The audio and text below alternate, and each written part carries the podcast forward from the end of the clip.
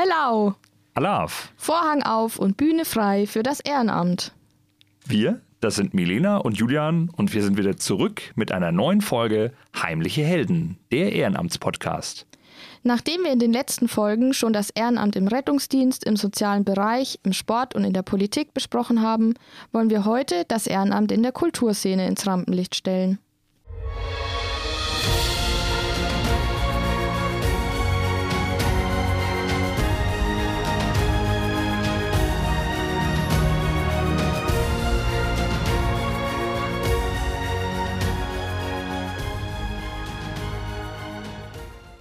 Egal ob Musikschule, Festival, Heimatverein oder Fasching.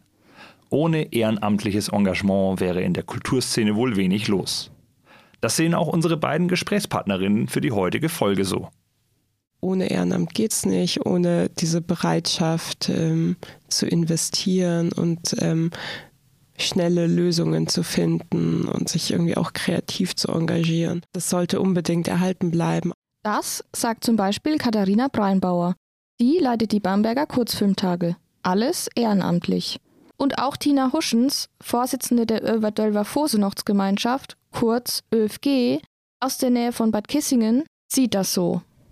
Ja, also ich finde schon, dass das Ehrenamt sehr wichtig ist, weil es einfach auch unentgeltliche Arbeit ist. Also man macht es einfach aus Herzblut, man macht es hoffentlich meistens auch mit Freude und mit dem, was einem auch Spaß macht. Ich glaube, wenn Spaß und Freude und Energie dann fehlen, dann funktioniert das auch nicht mehr.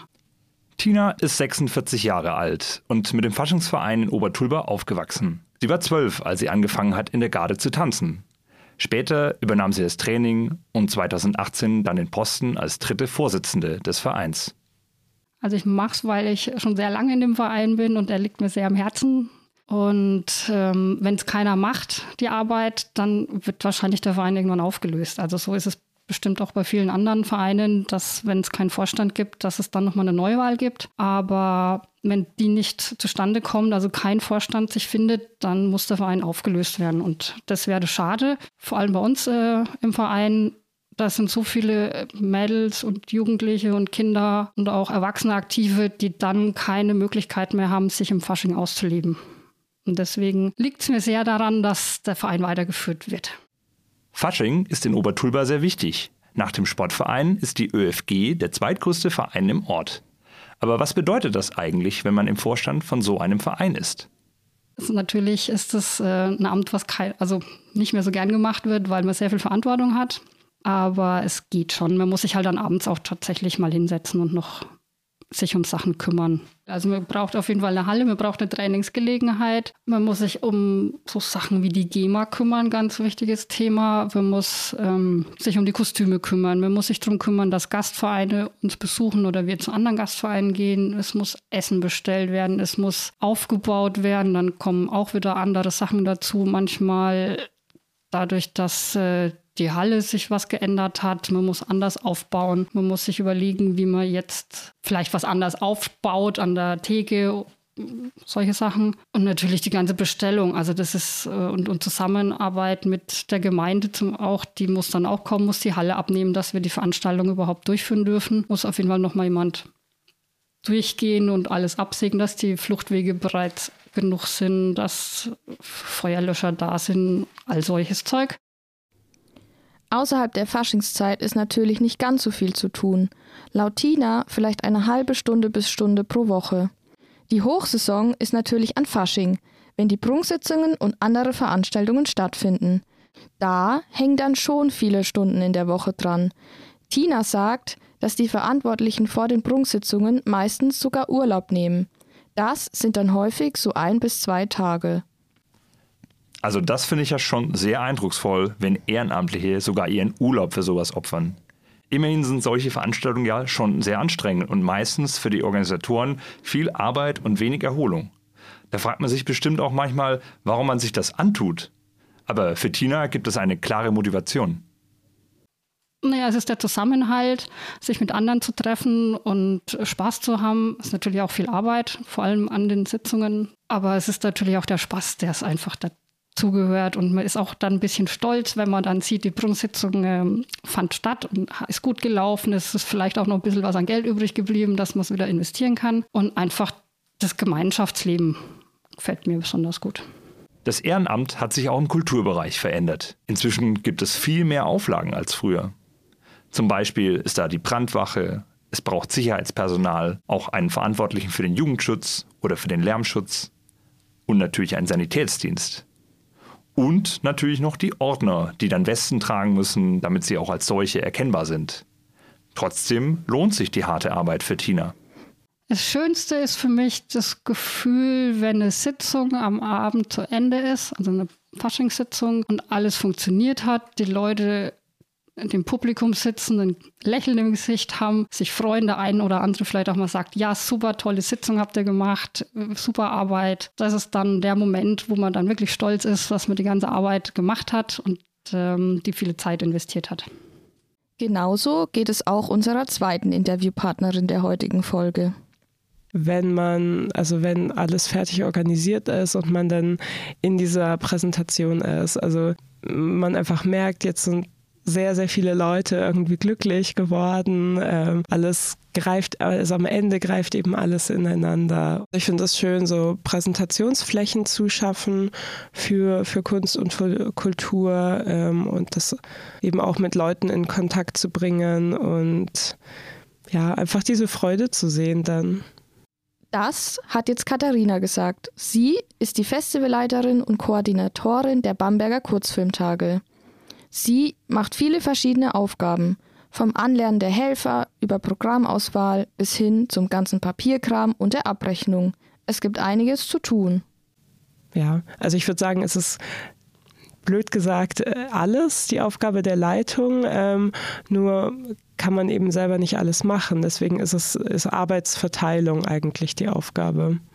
Ähm, und da übernimmt man schon Verantwortung und die kann man dann nicht einfach so wieder ähm, ablegen, sondern da muss man schon dabei bleiben. Und wenn ich jetzt aufhören möchte, dann sehe ich das auch in meiner Verantwortung, ähm, eine Nachfolge dann entsprechend einzuarbeiten, da eine Übergangszeit zu schaffen. Katharina steckt unglaublich viel Zeit in ihr Ehrenamt. Sie hat uns erzählt, dass sie im vergangenen Jahr bis auf einen einzigen Tag ihren kompletten Jahresurlaub für das Festival genommen hat. Und die ein oder andere Nacht hat sie im Büro sogar durchgemacht, wenn es mal gar nicht anders ging. Zum Beispiel, wenn die Flyer für den Druck fertig gemacht werden mussten.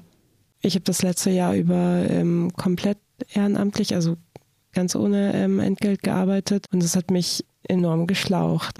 Und dann habe ich auch gesagt, so im Sinne der Nachhaltigkeit kann ich das ja nicht machen, ähm, weil ich brauche ja irgendwann jemanden, der so meinen Part übernimmt und das übernimmt niemand, wenn man sagt, hier, du trägst die Gesamtverantwortung und kriegst halt keinen Cent.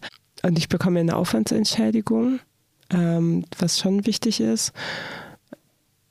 Trotzdem ist es halt so, wie du sagst, also theoretisch wäre es ein Fulltime-Job oder man könnte es mit sehr viel weniger ähm, Nervenverlust eben machen äh, und könnte es auch besser machen. Die Aufgabe der Leitung verlangt ihr enorm viel ab. Um den Aufwand zu stemmen, hatte der Verein sogar für zwei Jahre eine Halbtagsstelle im Büro geschaffen. Die konnten sie aber langfristig nicht finanzieren. Generell ist das mit der Finanzierung von Veranstaltungen im Kulturbereich nicht einfach. Die Bamberger Kurzfilmtage sind sowieso nur möglich durch Fördergelder und Sponsoren. Die Finanzierung ist nie sichergestellt und muss von Jahr zu Jahr neu gestemmt werden. Laut Katharina wird die Förderung im Bereich der Kultur immer mehr über die sogenannte Fehlbedarfsfinanzierung abgedeckt. Ach okay. Kannst du vielleicht mal kurz erklären, was das ist? Klar, gerne. Zuerst äh, wird ein Antrag gestellt. Wird dieser dann bewilligt, kann der Verein den ersten Teil der Mittel abrufen. Aber den zweiten Teil des Finanzierungsbetrags, den bekommt man erst eben im Nachhinein. Und zwar erst dann, wenn man nachgewiesen hat, dass das Geld auch tatsächlich benötigt wurde. Katharina beschreibt das Ganze dann so. Also ich muss sozusagen nachweisen, ich habe diese 5000 Euro ausgegeben und dann erst bekomme ich diese 5000 Euro. Aber ich muss sie ja schon ausgegeben haben. Ähm, und das ist relativ schwierig, wenn man nicht über ein Grundkapital verfügt. Und äh, bei uns ist es zum Beispiel so, also wir sind ein eben auf Ehrenamt basierter Verein. Wir haben keine großen Reserven oder so, sondern wir finanzieren uns wirklich von Jahr zu Jahr. Weil die Fehlbedarfsfinanzierung zur Hälfte eine Art Rückerstattung der Kosten ist, bleibt bis zur Auszahlung nach der Veranstaltung eine Lücke in der Finanzierung. Die kann der Verein nur schließen, wenn sie Leute findet, die für das Festival finanziell in die Bresche springen. Also wir brauchen regelmäßig Leute, die sozusagen privat uns eben was leihen, weil wir anders nicht über die Runden kommen würden. Ich habe das auch schon selber gemacht, also dass man einfach sein Ersparnis eben auf das Vereinskonto überwiesen hat. Also ich weiß ja nicht, ob ich mein Erspartes einfach mal so für einen Verein vorstrecken würde. Da muss man ja schon ziemlich für das Ehrenamt brennen, dass man da so viel reinsteckt. Aber was passiert denn, wenn der Verein nicht genug Sponsoren und Förderer auftreiben kann? Hilft die Stadt Bamberg denen dann? Da kommt dann die städtische Kulturförderung ins Spiel. Das Festival hat da 2023 15.000 Euro direkt erhalten und 1.000 Euro Preisgeld kam nochmal obendrauf. Und auch für das Projekt Straßenflimmern gab es eine Förderung von 10.000 Euro aus dem Innenstadtfonds. Das hat uns die Stadt auf Anfrage mitgeteilt. Und das reicht? Naja, an ein gesichertes Fortbestehen ist nie zu denken. Das kann eben auch so eine Veranstaltung sein, die es schon seit vielen Jahren gibt. Die Bamberger Kurzfilmtage sind immerhin seit 1991 etabliert. Aber ob es ein weiteres Jahr fortgesetzt werden kann, in der aktuellen Größe, mit genug Helfern, das lässt sich alles nie so sicher vorhersehen. Für Katharina hat diese Ungewissheit allerdings auch etwas Gutes.